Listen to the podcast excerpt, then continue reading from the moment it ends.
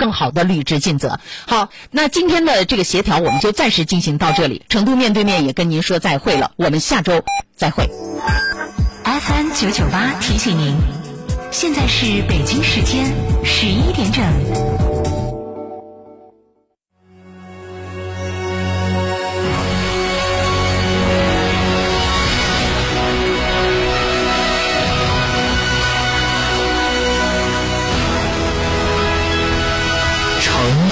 声音 FM 九九点八，成都人民广播电台新闻广播。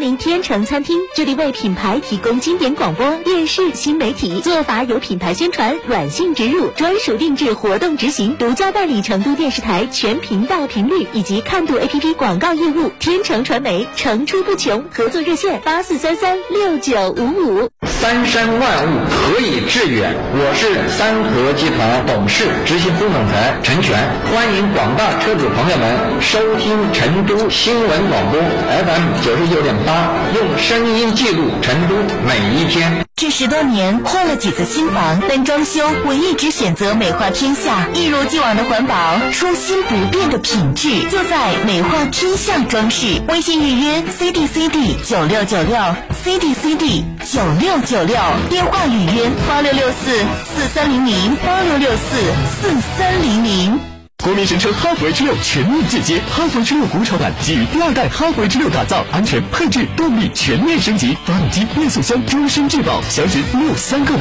九三九三六三个五九三九三，买哈弗到家常。四川的朋友，大家好，我是黄渤，我是演员王迅。新冠病毒目前还在全球肆虐，抗疫成果来之不易，岁月静好更需大家的努力。振兴中华，使命在肩，美好家园共同守护。少年强则国强，复兴中华重任在肩。新时代的青年需要豪情和担当，更需要强健的体魄来实现梦想。积极接种疫苗是抵御新冠病毒的最经济有效的手段。青年朋友们，每一个你，每一个我，接种疫苗，环环相扣，才能铸就健康的钢铁长城。让我们共同铸就免疫屏障，抵御病毒，强我中华，筑起免疫屏障，需要你的一臂之力。美丽加油，守护健康，打疫苗，我助一臂之力。九九八快讯。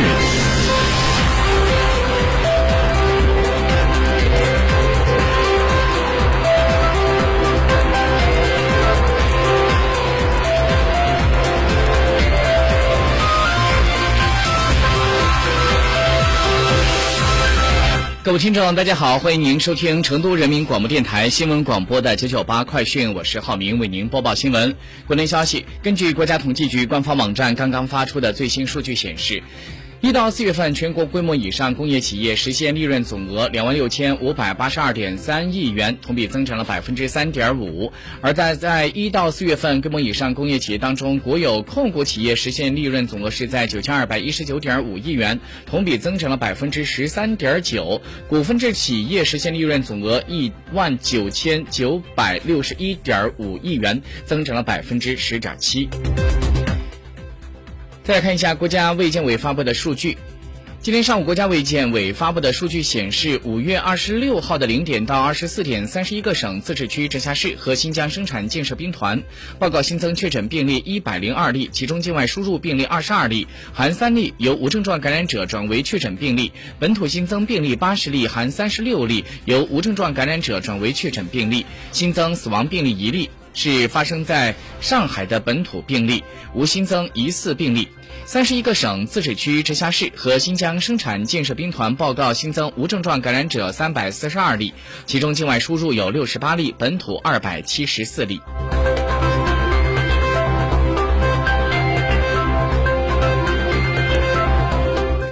根据央视新闻消息，财政部、商务部在日前发布了 关于支持加快农产品供给链体系建设、进一步促进冷链物流发展的通知，在已经实施农产品供应链体系建设的工作基础上，进一步聚焦补齐冷链设施的短板，提高冷链物流的质量效率，建立健全、畅通、高效、贯通城乡、安全规范的农产品现代流通体系，重点抓住跨区域农产品批发市场和销地。农产品冷链物流网络，加快城市冷链物流设施建设，健全销地冷链分拨配送体系，创新面向消费者的冷链物流模式，推动农产品冷链物流高质量发展。根据北京商报的消息，五月二十七号，伽马数据发布了二零二二年四月游戏产业的报告。报告就显示，在今年的四月份，中国游戏市场实际销售收入二百二十九点九零亿元，环比增长了百分之一点八六，同比下降百分之三点四零。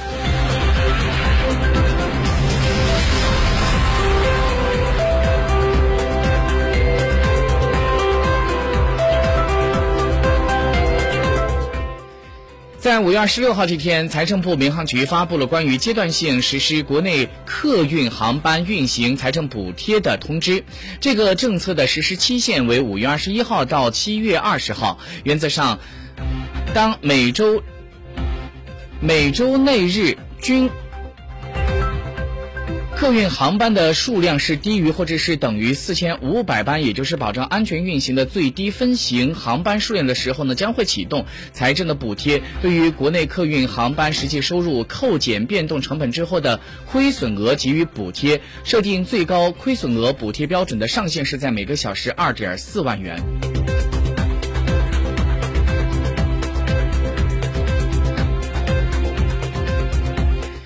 在近日，有网友反映人教版的数学教材的插画人物眼神奇怪，毫无美感。就在昨天，有关这个新闻是引起了人们的关注。就在昨天的午间，人民教育出版社通过微博发布消息说，说现在已经注意到了有关于小学数学教材封面和插图的意见，已经着手重新绘制有关册次的数学教材的封面和部分的插图，改进画法以及画风。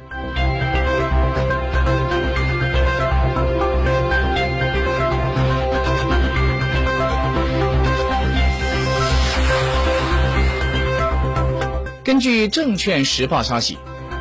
此前因为六万元的天价白酒赚足眼球的天花酒业，最近是冲上了新闻的热搜榜。前就是其被茅台、泸州老窖双双爆。告上了法庭，而就在宜宾的天华酒业发展有限公司被贵州茅台、泸州老窖两家酒企告上了法庭。这两起案件呢，都是在五月九号立案的。两家公司认为天花酒业涉嫌侵犯茅台和国窖一五七三的商标权和不正当竞争，分别索赔五十万和三十万。宜宾天花酒业就此回应说，正在了解详细情况，准备应诉。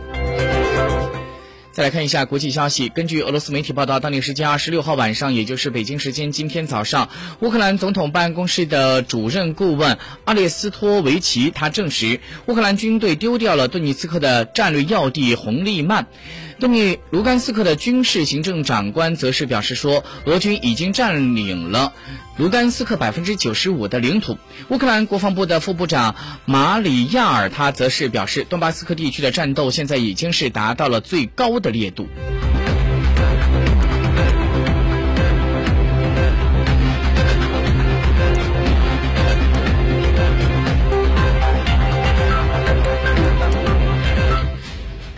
美国非营利组织枪支暴力档案网站发布的统计数据，截至美国东部时间五月二十六号的十。